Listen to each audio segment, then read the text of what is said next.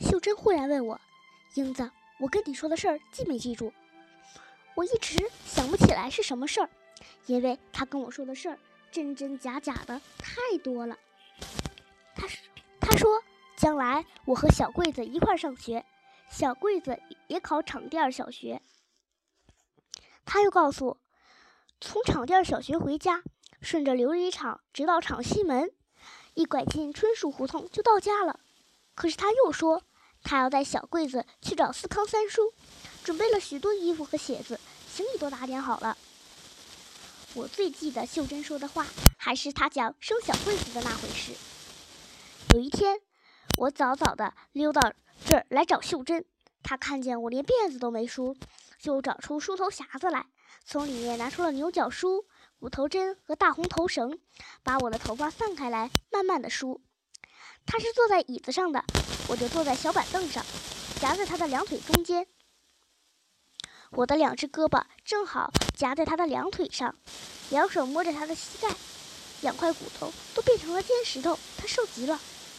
我背对着他，他问我：“英子，你几月生的？”我呀，青草长出来，绿叶发出来。妈妈说我生在那个不冷不热的春天。小桂子呢？秀珍总是把我的事情和小桂子连连在一起，所以我也一下子就想起了小桂子。小桂子呀，青草要黄了，绿叶要掉了。它生在那个不冷不热的秋天，那个时光，桂花倒是香，你闻见没有？就像我给你擦这个桂花油这么香。说着，他把手掌送到我鼻子前来晃一晃。小桂子，我吸吸鼻子，闻闻那油，不由得一字字念出来。我好像懂得点那意思了。秀珍高兴地说：“对了，小桂子名就是这么起的。”我怎么没有看见桂花树？这里哪棵是桂花树？我问。又不是长在这屋子里的。秀珍已经在编我的辫子了，编得那么紧，拉得我的头发根儿怪疼的。我说：“为什么要用这么大的力气呀？”唉，我当时啊，要是有这么大的力气就好了。我生了小桂子，浑身都没劲儿，就昏昏沉沉的。睡醒了，小桂子不在我身边了。我睡觉时还听到她哭，怎么一醒了就没影了呢？我问孩子呢？我妈要说什么，我婶接了过去。她看了我我妈一眼，跟我和声和气地说：“你身子弱，孩子哭，在你身边吵，我抱到我屋里去了。”我说：“哦。”就又睡着了。秀珍说到这儿，我的面子已经扎好了。她停了停，又接着说，仿佛听到我妈跟我婶说：“不能让她知道，真叫人纳闷，这到底是怎么档子事儿？我怎么就接不下去了吗？他他是把孩子给，还是扔？绝不能够，绝不能够！”我已经站起来，脸冲着秀珍，她皱着眉，呆呆的想。有的时候，他说话常常停住了，然后低声说：“真叫人纳闷儿，这到底是怎么档子事儿？”说完，他把梳头匣子放回去，看见我的小怀表在匣子里，他拿起了表，放在掌心里，又说：“小桂子他爹也有个大怀表，可是死了当了，当了那个表，这才回的家，这份穷就别提了。”我当时没有告诉他我有了，反正他去个把月就回来。他跟我说：“放心，回家，嗯，到山底卖块白薯地，就回来到北京娶我。千山万水去一趟也不容易。我要是告诉他我有了，也不能让他惦记着。有了什么呀？我不明白。有了小桂子呀。你刚才不是说没有了吗？我更不明白，有了没了，有了没了，小英子，你怎么总给我捣乱？听我给你算。他把小怀表收了起来，然后给我算起来。他是春天走的，他走的那天天儿多好。他提起那口箱子，都没看我。他的同乡同学就有几个送他到门口，然后他也没有什么跟我说的。头天晚上，我们就给他收拾好箱子，我俩也说的差不多了。他说：“惠安的日子很苦，有办法的都到海外去谋生了。那地也不肥，不能种什么，白薯倒是很多。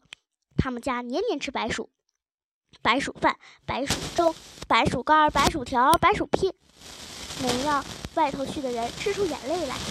所以他就舍不得让我到那边吃那个苦。哦，他还说，我妈就生我一个，跟跟你吃了白薯，怎么舍得？他说，你是个孝女。我也是个孝子，万一我母亲扣住了我，不许我再回到北京来呢？我说：“那我就追你去。”送他到了门口，看他上了那辆洋车，抬头看看天，一块白云像条船，慢慢的往天边挪动。我仿佛唱上了船，心飘飘的，就跟没了主似的。我送他出去，回到屋里，恶心要吐，头也昏。哎，有点后悔没告诉他这件事儿，想追出去也来不及了。日子一天天的过，他就终究没回来。我肚子大了，瞒不了我妈，她急得盘问我，我也说不出来。后来我就全告诉我妈，我说等有一天他回来，如果他不回来，我追去。我妈听了捂住我的嘴，直说：“姑娘可别这么说，这份丢人呐。”小桂子生下来可真不容易，我一点力气都没有，就闻到外面那棵桂花树吹进来的一阵阵香气。我心说，生个女的就叫她小桂子。接生的老娘婆叫我咬着辫子使劲儿使劲儿，总算落了地，呱呱呱，哭声好大。秀珍说到这儿，喘了一大口气，脸色变青了，故事接不下去了。于是她随便说。小英子，你不心疼你三婶吗？谁是三婶？我呀，你管你思康叫三叔，我就是你三婶。你还算不过来这个账，叫一声。我笑了，有些难为情，那还是叫了他三婶。秀珍，要是看见小桂子，就带她回来。